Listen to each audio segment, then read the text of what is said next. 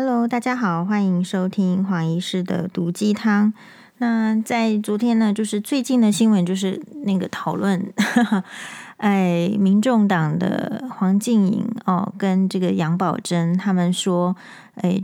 这个在自己的 FB 上去评论这个监察院调查台北市的事情的时候呢，引发出了一些风波，但是它的主文到底是什么，没有人提到。也就是说，如果认为监察院的对台北市的监督跟弹劾呢是有问题，或者是过呃过当的话呢，嗯，并没有举出事实来反驳啊，事实来说明自己到底是怎么样，反而就被大家或者是说媒体呢，就整个一窝蜂的去注意到他的用词，就是他用这个。大局为重，然后跟他的这个朋党黄医师会认为这朋党就是同党，在那边啊、一唱一和，比如说呃再重也要诶好好的调查事情的真相啦，或者是说呃下面就是一一连串的这个揶揄的啊、言谈，那这个事情的话就是得到了呃很多媒体的关注，所以也包括张雅琴主播的关注。那张雅琴主播是。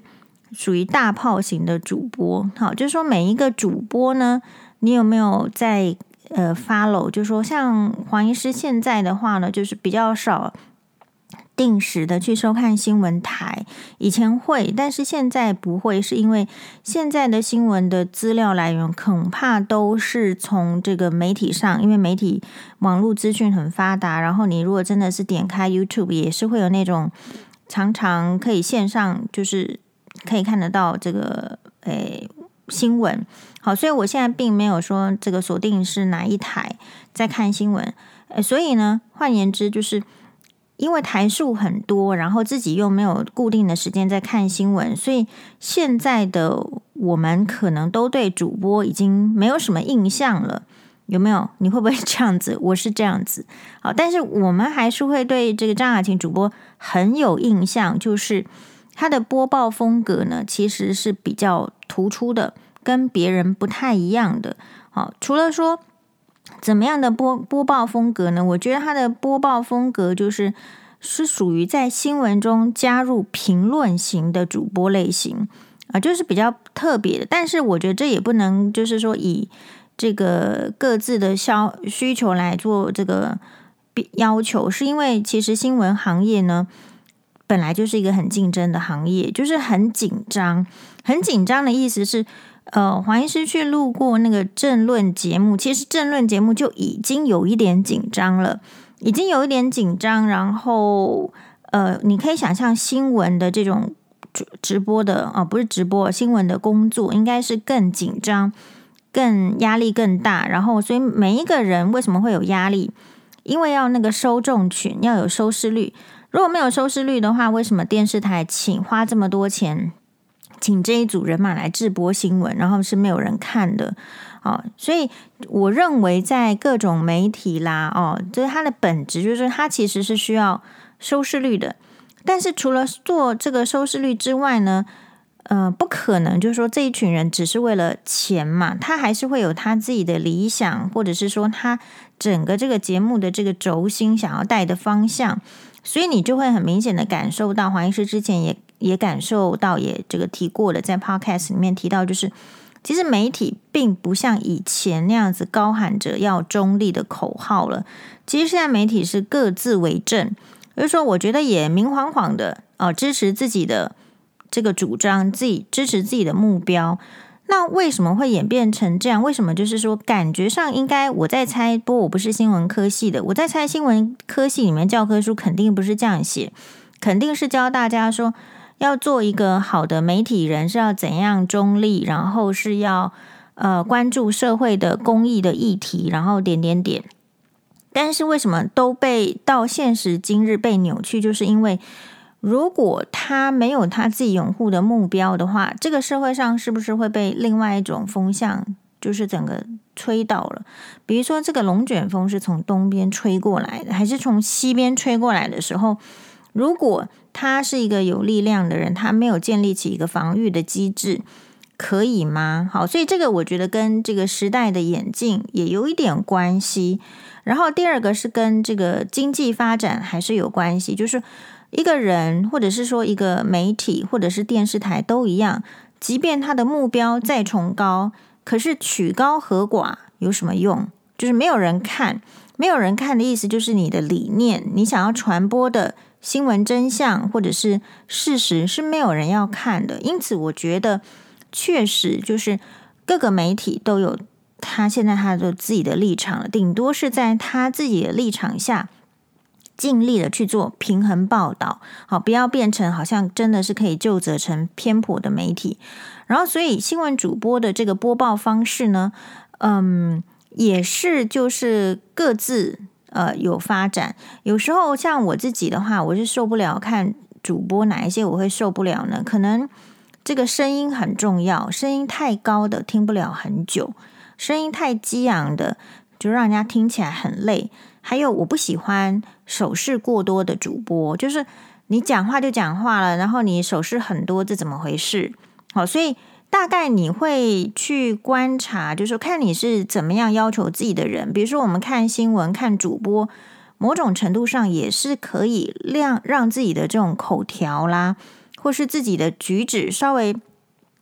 知道说该怎么样，因为没有一个人可以预期自己什么时候不会需要口条的展现，不会需要站在镜头前面，好，或者是不要说镜头了，站在各个场合，比如说你身为一个家庭主妇，那么你突然呢需要在班级上站起来为你的小孩子发声，那你发声的时候，你有想过，其实你说话的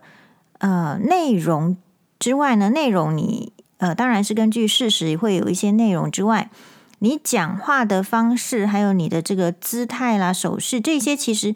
都会影响到别人的注意力。所以，其实如果你有去参加过朗读比赛或者是演讲比赛的话，他们就是会提醒你要注意这些事情。所以，能够坐上主播台也不是那么容易的事情。事实上，是竞争非常激烈，而且是有一个相当的教育过程的。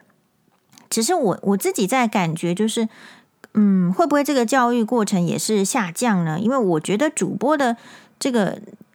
就是让人家这个敬佩的程度也就 慢慢的下降了，还是因为新闻台的变多，所以主播的权威感就下降了呢？啊，所以嗯、很难得的在一片的这个主播，我认为是主播热潮退潮，还有就是呃，电视媒体。日薄西山的这个时代里面，比较特别的是，我觉得张雅琴主播仍然是独树一帜。所以，你想要推倒一个人的时候，你要知道他为什么推不倒哦，你再来推倒，你再来想办法推倒他。我觉得逻辑是应该是这样子。可是现在的年轻人不太容易去思考，年轻人比较容易就是说。用一些想要用试图用这个传统啊，然后呃不公平啊，或者是说自己被压榨，以这样子的诉求来想要推倒前人，想要推倒传统。对，那可是因为黄医师也是，就是说一直在努力要推推倒这传统不合理的婆婆，所以其实我花很多时间在想说，这些人为什么不能推倒？你要先知道他不能推倒了，然后你再来想办法推倒他。理论上不是应该是这样吗？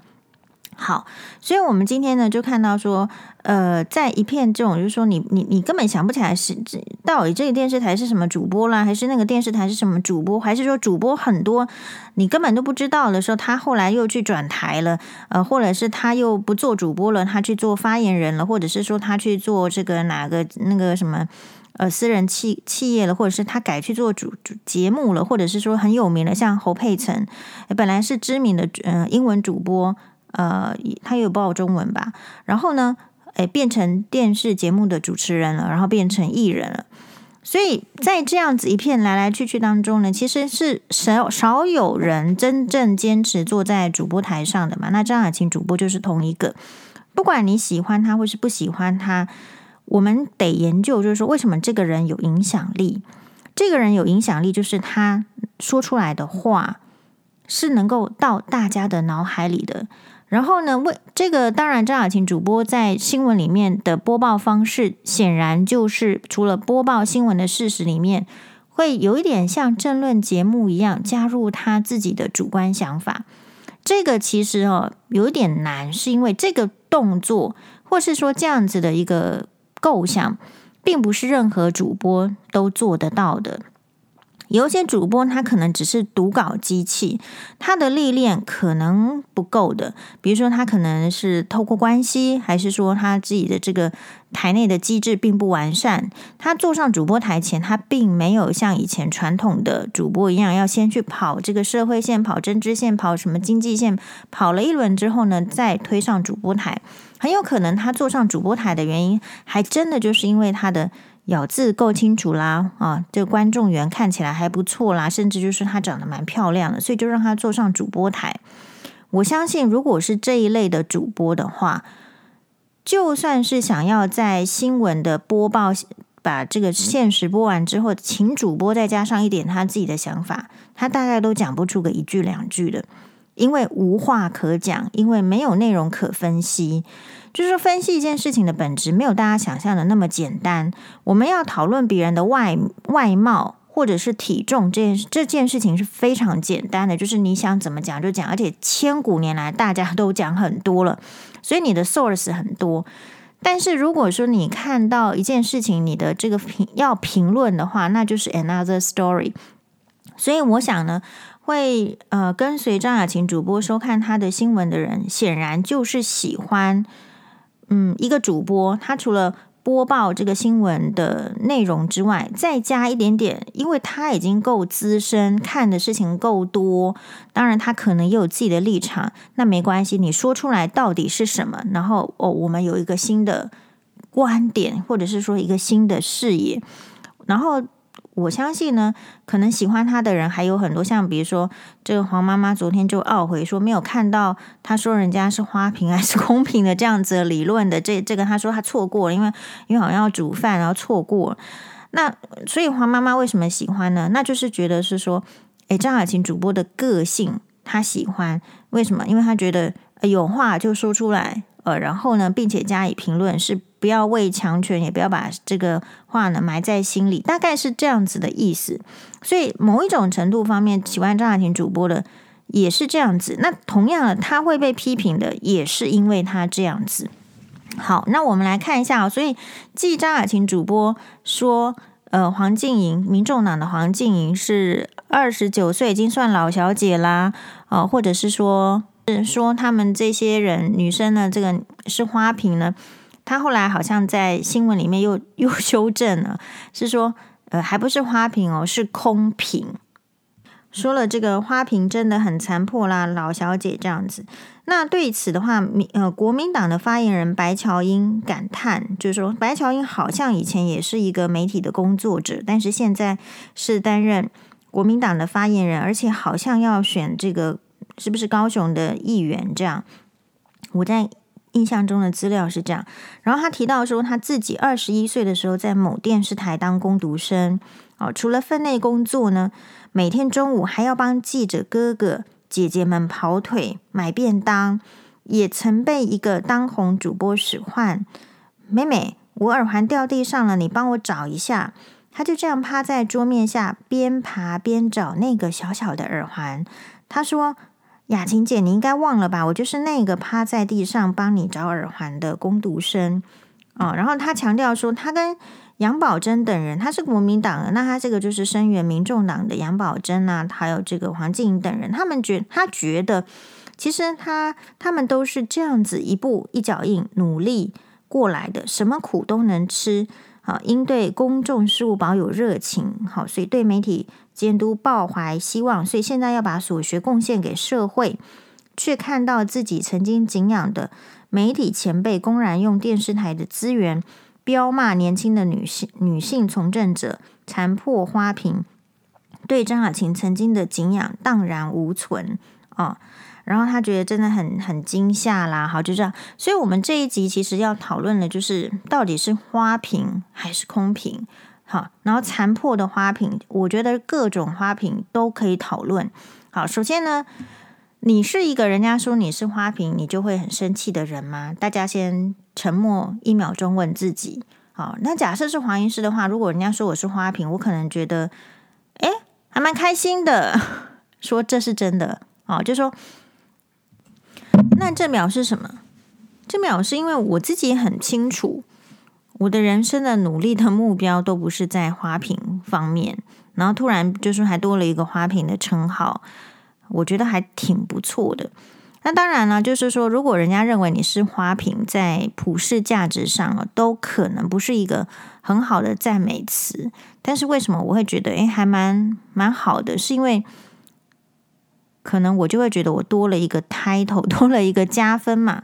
所以如果说你自己是真实的有努力过的，好，然后你觉得说花瓶代表是什么意思？那花瓶呢，其实就是外表漂亮。好，然后可是人家就是形容，就是内容是空空的。可是如果你自己本身是一个很有内容的人，很有内涵的人，我相信你对事物的感受有可能会不一样。首先呢，有内涵的人比较会尊重别人没有内涵，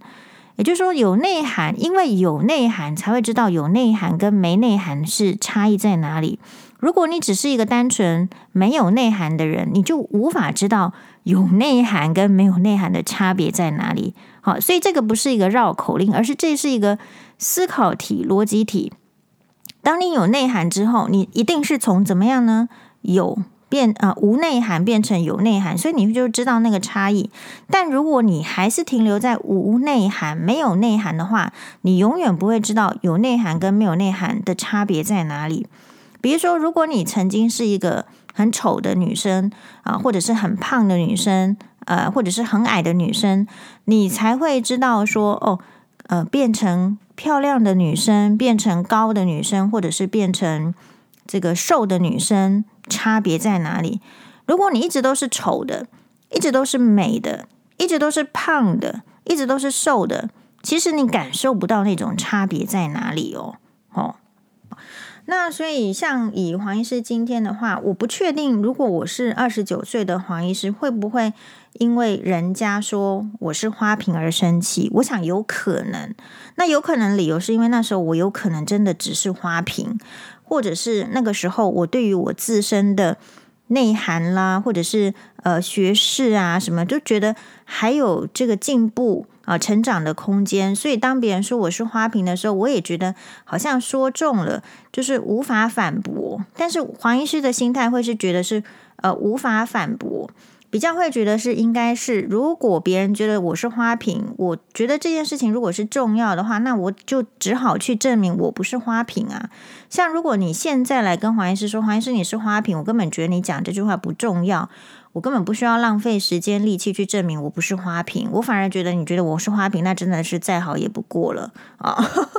所以我的意思是说。不同年纪的女生，当你再去看这个张雅琴小姐，还有黄静莹，还有这个杨宝珍，甚至是白乔英的事件的时候，首先我们必须就像医生一样，我们看一个人的病，第一个是问他的年龄，然后再来看性别，就这两个绝对是摆在第一个，因为不同的年龄、不同的性别，确实他的经历是不同的，所以他看事情会有不同的角度。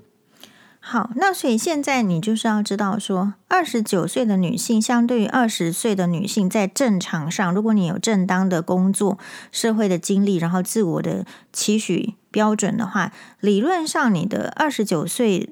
的思考跟内涵应该要比二十岁来得多，可能要比十八岁来得多，然后可能有比四十岁来得多，都有可能，因为每个人的程度水准是不一样。所以今天黄医师不会说，因为。呃，我们说第一个要考虑年纪跟性别之后呢，第二个我们就用年纪跟性别来决定一切事情的高低水准，而是说要看他事物的本质。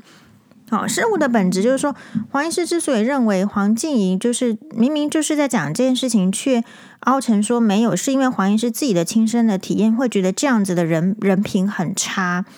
怎么样说觉得人品很差？因为我会觉得这个跟我前婆婆，她明明是她自己要说我子宫坏，可是她却说是黄宥嘉说自己的子宫坏。然后即便是哦，这我有录音档哦，即便是 我很大声的说，我怎么可能说我自己子宫坏？她还是坚持说是黄宥嘉说自己子宫坏。所以这个我就很印象深刻的会连接到黄静怡她这样子的行为，其实跟我前婆婆没有他们这一组人马的行为没有什么差异，是因为。明明是他自己看到那个体重的问题，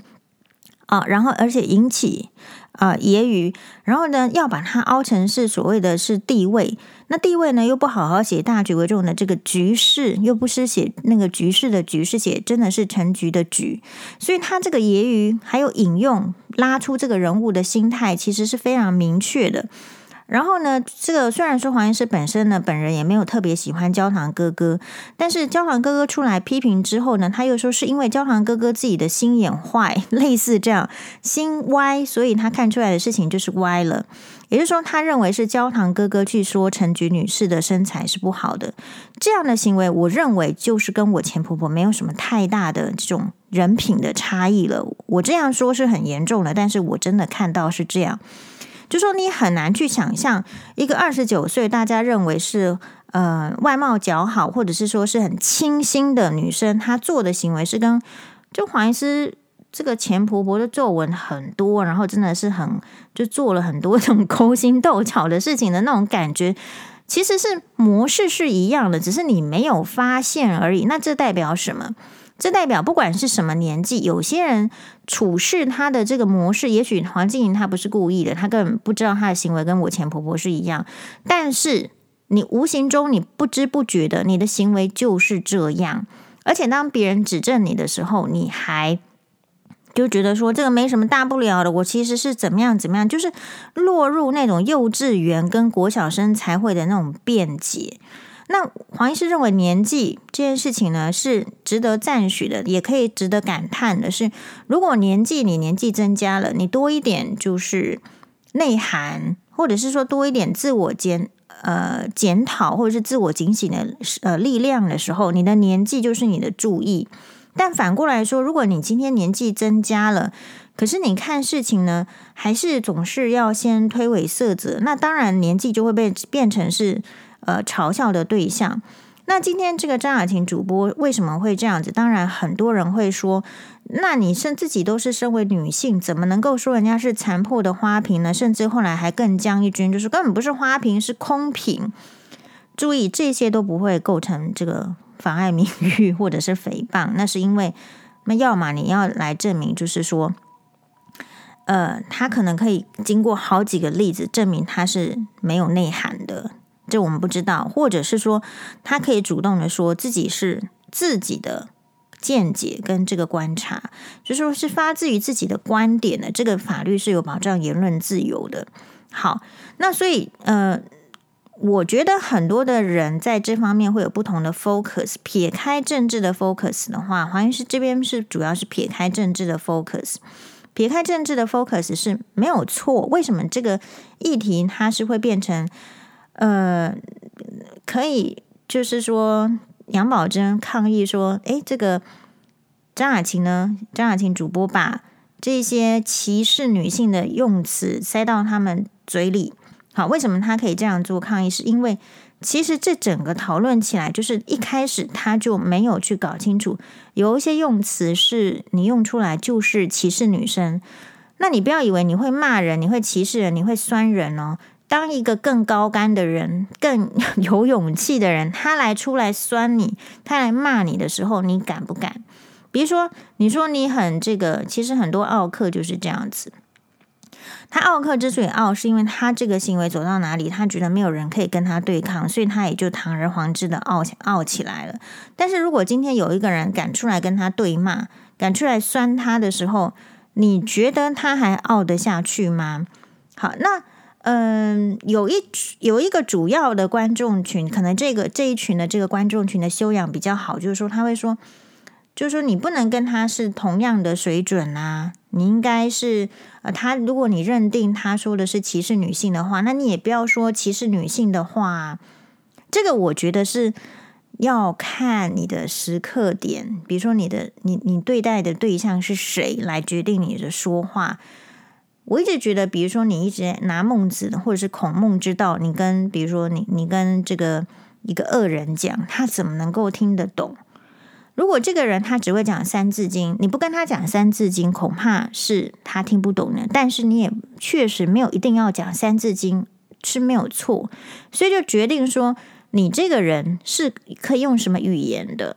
所以才会很多人，比如说吃了奥克的闷亏，或者是面对这个人，你觉得嘴上还不出来，所以你只好默默的走了，是因为你没有吵架的能力嘛？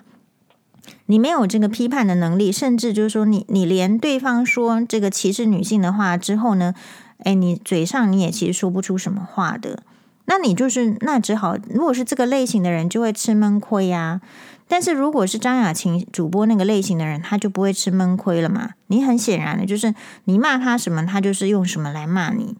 大概是这样子的。所以，嗯，这个部分呢，很值得大家的思考。也就是说，如果像日本，他今天能够抱怨美国去他的这个广岛丢原子弹吗？他肯定是不行的，他嘴巴一定要闭起来，因为是他发动第二次世界大战呢。你既然发动了世界大战，你又怎么能够怪别人来到你的领土去丢炸弹，甚至是丢原子弹呢？所以很多事情的道理是它必然发生的。如果你这样子对别人，别人就是会这样子对你，所以才会有那句话：“以其人之道还治其人之身”啊。也正是因为有这句话的存在，我们才能够喝止某一些行为。这个是最差的手段，没有错。张雅琴小姐哦，张雅琴主播她使用的手段不是很好，不是很好的意思是，如果今天是一个太平盛世，她好像身为一个比较资深的前辈，她好像应该说出循循善诱的话。可是我们也必须尊重张雅琴主播的判断，她判断她讲那些话，这些女人是听不懂的，那就得要用另外一种话啊。就是说，有一些人爱情剧是看不懂的，他只能看武侠剧；有些人武侠剧是看不懂的，他只能看爱爱情剧。你得对症下药，好，所以在某些程度上，其实也是只能够是这样子了，没有办法更好了。如果有更好，那赶快提出来。可是显然是没有，所以呃，黄静莹或者是杨宝珍或者是白乔英，才今天到今天为止都还在讲这样子的话嘛，表示你没有更好的办法。让他们看到什么叫做尊重女性，什么叫做不不去批判女性的身材。那黄医师认为很好，这个是这样子的大战很好，很好的理由就是迫使这个社会去关注我们到底可不可以是这样子。因为自古以来就是很无忌惮的去评论女生的外貌啊，包括她的长相啦，啊，包括她的这个身材啦。就是应该要反击的，要彻底反击的，要告诉他们，不管你是二十九岁还是几岁，都不可以是这样子。好，那坦白来讲，如果今天不是有二十九岁的黄静莹这样，那我觉得张雅琴主播也不没有这件事情可以发挥，大家也不会知道张雅琴主播要用什么词来对付这些人嘛。好，那另外来讲，就是那个国民党发言人白乔英所说的，就是他为了在这这个战局当中，我说。去支援民众党的呃黄静莹或者是杨宝珍，她高举着女性的这个旗帜嘛，女性的旗帜，她高举，她举出什么例子呢？她举出说，哎呀，不要忘记了，她二十一岁，因为现在在在讲大家年轻的时候啊，二十一岁的时候，她曾经在某个电视台当做工读生，然后那个时候呢。讲嗯，讲的美其名就是什么，为了后来的什么理念，想要监督媒体的理念，还是怎么样怎么样？所以当年他是一步一脚印的，怎么样一步一脚印呢？在当工读生的时候，帮这个记者大哥大姐买便当、买饮料，甚至呢，有一个当红的当家花旦女主播，当家花旦是黄医师家的啦，哦，当家花旦女主播啊、呃，请他帮跟他说，妹妹。啊，帮我捡耳环的时候呢，他也真的趴在地上去捡耳环。他举这个例子，白乔英的目的是什么？其实白乔英发言人讲这句话的意思是在前后呼应，他指责呃张雅琴主播不应该利用媒体，然后作为这个公器私用，作为他骂人的工具，说人家是残破的花瓶，甚至是空瓶。嗯，然后所以他为什么在举这个？诶。耳环的例子就是他，他是要强调张雅琴主播可能是一个仗势欺人的人，就是前后呼应，就是大家看新闻啦、看事件，其实学着点嘛，以后你作文也 用得到。你讲一句话，你讲一个故事，你到底要怎么样去达到你的这个说话的目标呢？其实他是要行塑张雅琴主播是一个仗势欺人的人。你看。在电视台上是这样，荧光幕前是这样，然后在私底下呢，可是会叫一个二十一岁的女工读生趴下来捡耳环的人。可是黄医师在看到这个新闻的时候呢，我的想法是这样子的，就是哎，请问一下，你当工读生的工作工作是什么？哎，黄医师这个问题很好哎，大家记得自己在做工读生的时候做了什么工作吗？请问一下，其实是不是大部分就是不值得一提嘛？对吧？工读生以黄医师自己的例子的话，我最值得骄傲的例子就是我们在 大二的时候，长庚医学系规定要去长庚医院做工读生啦。然后呢，那个工读生呢，就是到很多的单位，然后这个人马过去，然后去做杂事。简单的说就是这样子。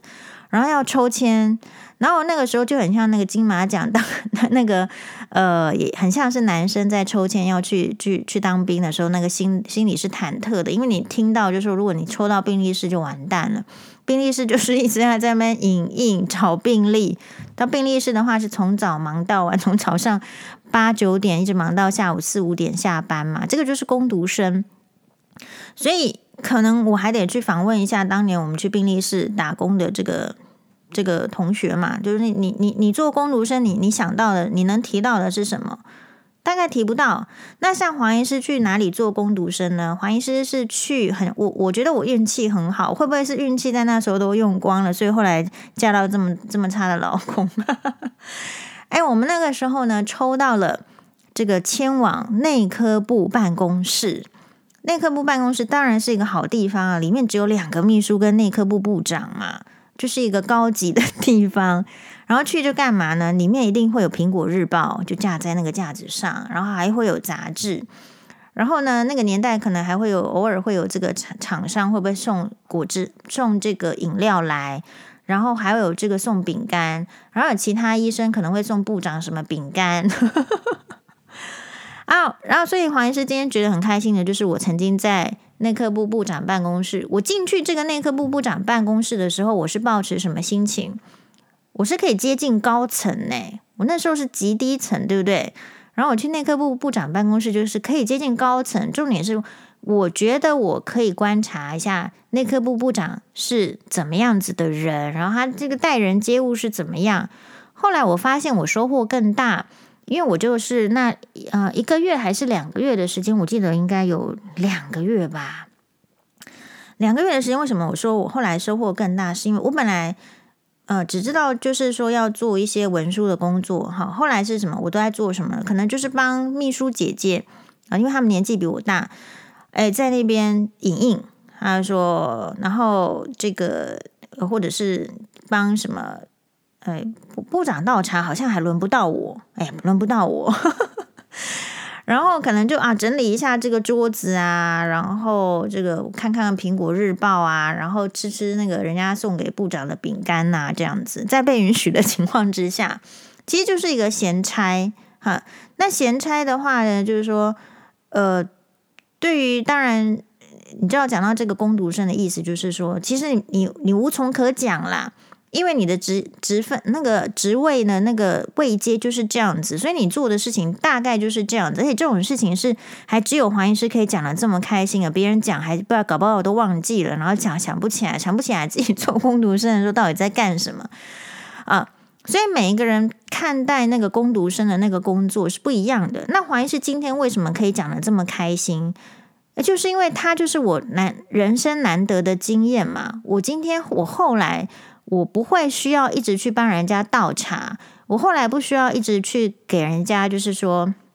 整理办公桌，好，然后人家起来的时候，人家来的时候，我就站起来鞠躬。我后来的人生不是这样子的时候，那个工读生的经历对我来讲就是一个很有趣、好笑。然后呢，我设法从工读生的经历里面去学到什么，好。那我我们那个后来那个内科部部长呢，其实是有做到这个长庚的院长嘛，对不对？但是我跟他呢，就是也没有关系，就是我还我也攀不上他那个关系。所以我的意思是什么呢？就是攻读生这个工作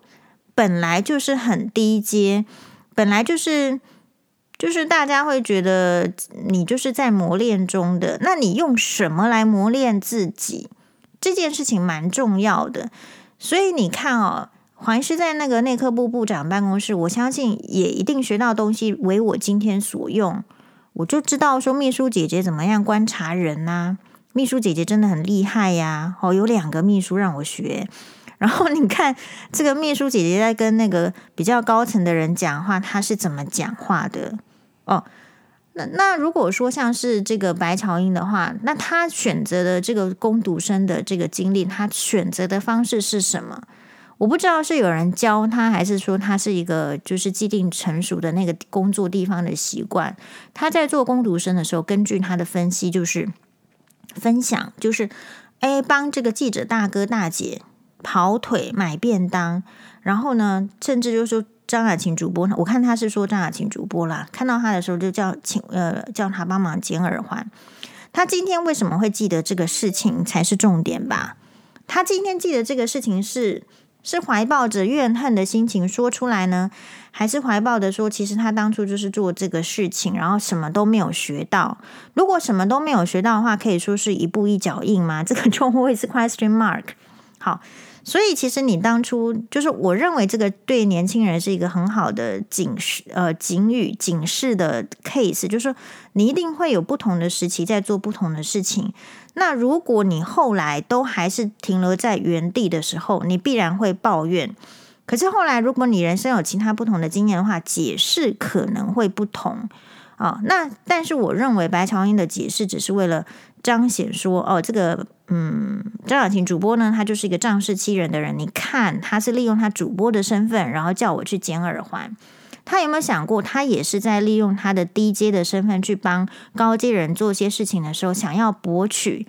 信任、亲近、接近，以至于获得其他额外的机会。什么叫做额外的机会？你今天为什么平白无故去帮人家买便当、买买饮料？不是因为你想买嘛？肯定的嘛。提便当、提饮料多辛苦，肯定是你想要，可能是获得一个好的人缘，让人家觉得说，哦，这个人很勤快，或是说，哦，这个人对我很好。哦，这个妹妹怎么这么可爱啊？怎么那么嗯？好相处，你是不是要借由这一些形象的这个加持之后呢，去获得会不会人家来多教你一些事情，或者是多给你一个机会，或是多让你做除了便当、饮料、金耳环之外的其他事情？有没有这样子的心？你当初的心情很可能是这样。如果你今天当初的心情就是啊，这个主播怎么是仗势欺人的？你可以就是接下来辞职不要做。表示你很有正义感，可是你为什么做下去？一定有原因，所以他省略掉很很多后面其他的原因。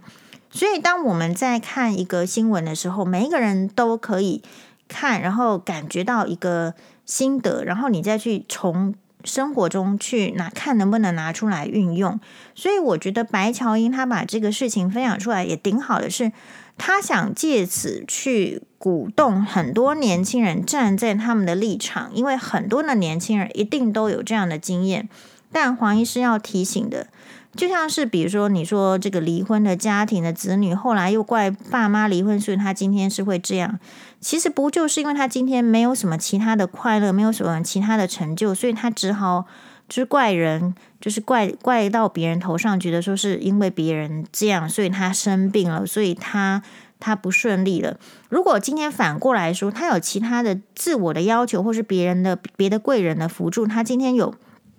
不同站立的机会，而也发展的很好的时候，他肯定会说那个父母离婚没有怎么样，还要搞还给他的机会。所以每一个人在不同的那个情境之下，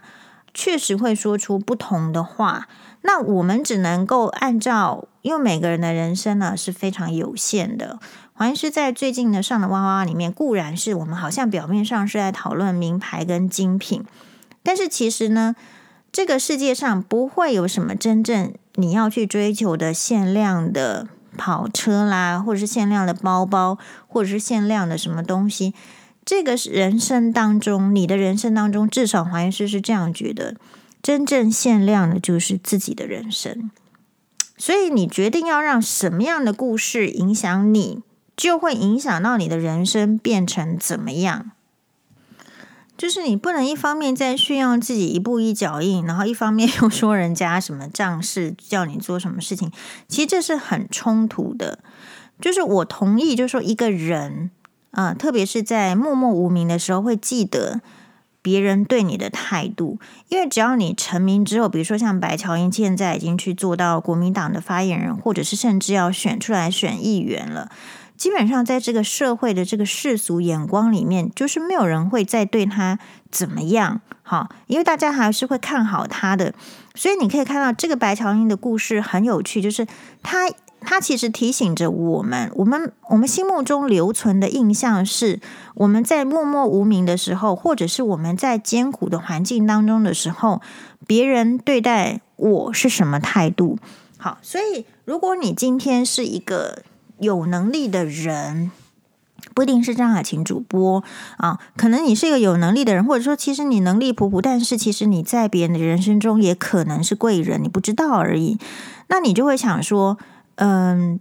他是没有名的哦，我那他是怎么样？就是说，真的是无名小卒。可是你对待他的态度，你决定怎么样对待？呃，像黄医师自己的话，是因为我们这个训练系统比较特别，就是不是说会念书就好了，会念书跟会看病是两件事情哦，会念书跟会开刀也是两件事情。所以，我们的很多的这个跟很多其他的职场上，比如说你说记者，难道是你念了新闻系你就很会做记者吗？还是说你念了新闻系，你长得漂亮你就很会做主播吗？显然都不是。这真的是要有人去点，要有贵人带啊。那你当然，如果说像我们医院系统的话，就是我如果不教学弟妹，我是觉得。那等于我是害了病人，所以我们一定要教，而且要认真教。而且我是怎么样会这个事情，是因为我上面的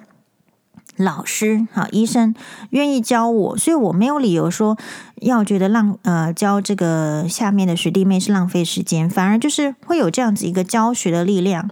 我们不知道其他的产业有没有这样子，还是说是为了。呃，比较自己会的东西，所以不太想教别人，因为不像不想要别人太快的超越自己，所以以至于下面的年轻人或者是基层呢，他需要用比较，比如说讲话谄媚的方式啊，啊，或者是讨好的方式，或者是趴下来捡耳环的方式来赢取信任，信任之后呢，才会得到一些贵人的这个多一点的这个这个波点呐，啊，指点个明灯这样。所以不太知道的，就像是你看，呃，《十月围城》里面，里面欧巡抚是最厉害的，因为他通晓官场文化，哈，怎么样运作？那请问一下，里面的主角阿四，也就是李重光，他要得到欧大人、欧巡抚的指点，他费了多少功？他从第一次进门去，就是想要做女婿回门。都被困在这个门口，然后进不了。然后后来呢，在他这个女儿的指点之下呢，他才有一个踏入门的机会。踏入门的机会要得到欧巡抚的青睐，跟最终的信任，这中间要走多久？但是欧欧巡抚的这个技能，官场的技能不应该学吗？绝对要，而且在革命的时候还挺好用啊。所以每一个人他的这个需求，就是你必须。呃，认知到就是这样子。年轻人，你可能要有一些体悟。所以，为什么黄医师比较支持的是说，你你不用唱高调，你要知道社会现实是怎样。如果你没有那个八股，没有那个，比如说你爸爸就是某某老板，比如说你就是什么什么什么正二代，好，什么官二代，什么富二代。你不要去想讲什么东西来获得你要的东西，你要知道，就是人家就是看你没有，就是没有要给你，那你要怎么得到？而且是透过正当的管道得到。我认为，透过正当的管道的部分，就是不是说去用美色去迷惑人，或者是用美色交换，这些都是海市蜃楼。啊，因为如果是一个会跟你用美色交换的人的话，他也会跟别人交换嘛，所以那种反而是最不保险的。真正要获得，嗯，真正要获得，就是说比较呃长辈啦，或者是说你这个领域的人的一个赏识，我觉得会有几个。层面就是你其实做到基本面就好了，比如说你可能真的要很真诚，这个你就算是谄媚抱抱什么腿啊，抱大腿也要很真诚，这是不冲突的。你可以个性很真诚，可是你讲出来的话很好听，很到位，但是你的真诚要人家看得到，然后你要作为一个是一个很努力、脚踏实地的，所以为什么推荐大家看这个？呃十月围城里面的李李重甲，就是一个想要去获得别人上级青睐、努努力往上爬的人。可是他的方法或者说他的油条会不会引起人家的猜忌？所以一直很推荐十月围城嘛，就是年轻人还是看一下，你就会知道为什么你是被用的，为什么人家又不用你。其实还真的都有一些道理可以说出来。嗯，所以嗯、你到底是不是花瓶，还是不是空瓶？我觉得如果说你自己。可以又又做花瓶又做有内涵的人，不是也挺好的？但反过来说，如果你只能做一种，那也是不错的，也不需要生气啊。毕毕竟你至少还有一种嘛。那你如果既不是花瓶又没有内涵，那你就不要浪费时间讲那些话，要赶快去想，因为又没有内涵又没有花瓶了，要是不是你你又这个天生不是含金汤匙，你就很危险。那你就是要知道自己的危险，然后赶快去做准备。我觉得人生大抵就是这样子而已嘛。好，所以这件事情呢，其实你可以从你你是嗯、被对待者，还有你可能也是对待别的人的这种两种观点来看。比如说学长姐前辈，如果你是做学长姐前辈的，我们都会感受到，如果学长姐前辈稍微把我们当人看，不要用言语羞辱我们。他们在我们心中就是一辈子的恩师，但反过来呢？哎，这我们也知道，就是说，你我们是需要付出一些，比如说很基本的态度，哥这边可能是包包括礼貌。那如果说今天你帮人家去买了什么什么，为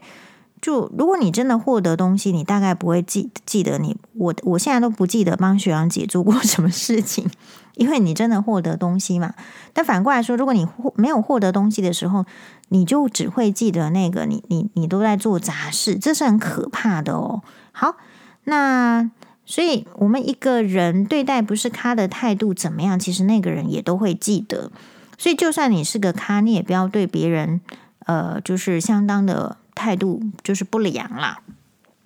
所以在这边的话，我觉得真的不容易。这不容易，嗯、某一些职位，他会无形中的被加予光环，但他也不一定知道。所以人真的是要一直接触不同层级的人。我一直觉得，就是上新闻哇哇很幸运的是，因为我觉得郑大哥的人品真的是太好了。就是我相信，在他那个位置上，啊、是很难做到这样的。所以他为什么能够做到这样，是我我在研究的。那是怎么样呢？就是你很少参加一个节目的录影，说，呃，比如说大家还在梳化的时候，比如说可能我们是素颜，还在化妆啊，哈，还在弄头发的时候，其实郑大哥就已经到了，然后他会跟还没有轮到你在梳化的人呢，就是就是闲话家常，稍微聊聊天。他并不真的像其他你去上其他的节目，哦其他的节目都是所谓的有节目就是有。就是大牌主持人嘛，对不对？其他的节目通常都要是节目录影了，到到这个可能前五分钟了，他们在 setting 的时候，在准备的时候，主持人才会出现。他不会跟你其他来宾在那边哈拉什么有的没的生活，怎么画日常，这不会的。所以我正是因为有这样子的不同的经验，我就想说，哦，但郑大哥真的是很难，以他那个。呃，位置以他那个收入，哦、呃，他还能够跟我们这个一般的市井小民啊、小卒啊，在那边讲话，然后分享经验，这个是很难得的，并不是只有在荧幕上他才去跟大家讨论那个新闻哇哇的议题，在台面下他也会讲一些，呃，就是他对事情的看法，对吧？所以我觉得一个人。在拿捏上就是很难的哦，很难的。那你如果有听过这个邓惠文医师访问郑大哥的话，就说：哎，从早上六点要，就是我觉得那个钱呢，虽然我们羡慕他赚很多钱，可是那个钱是很难赚的。比如说早上六点就要开始准备今天的这个新闻资讯，然后准备到十点啊，然后呢再去录影，等等等等等，然后录影可能又是很长的时间，资讯量的爆爆炸。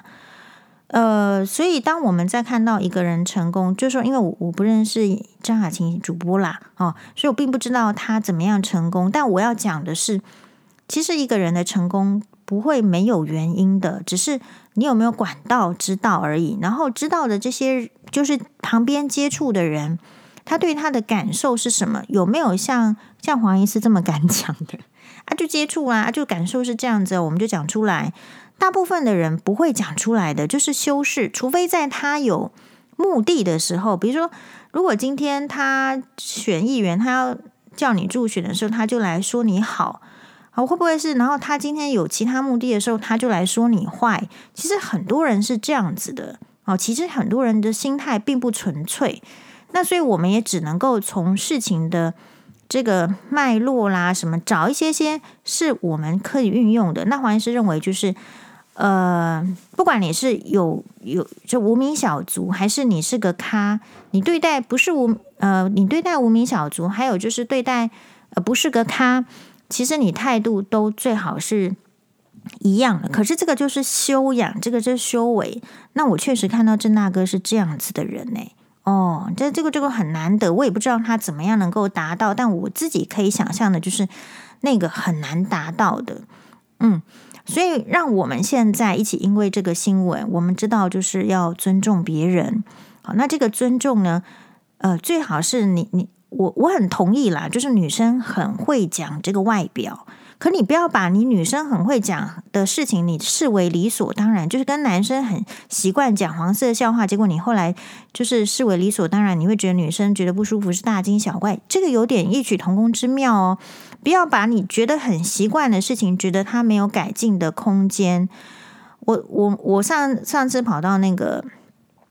那个台北长庚眼科嘛，因为有一个粉丝还遇到我，然后我是进去呢。呃，我跟那个以前的这个老师啊，哈，肖医师就打招呼。因为萧医师跟跟我也是，就是说，就我们女生嘛，我们两个都是女生。他也是第第一句话就夸赞我穿那个，就是我最近都常穿的粉红色大衣好看呐，啊，啊，然后怎么，这这也不是每个人都会穿可以穿的颜色啦。好，然后我就会称赞哦，肖医师都没有变呐、啊，就身材都保持得很好。其实这个讲身材、讲外貌，是我们人在第一步哈拉的时候很容易的。但是前提是我讲这些话的时候，没有抱恶意呀、你没有抱恶意的时候，我们要来讨论身材，要讨论减肥，要讨论美丑，都是可以的，因为这本来就是可以讨论的话题，而且也是大家关心的话题。但是如果是要用这个来，就是损一个人，或者是使人心情不好，那其实某种程度还是怀恶意哦。所以这是今天黄静莹跟杨宝珍或者是白乔英他们没有注意到的点。好，谢谢大家的收听，马达呢。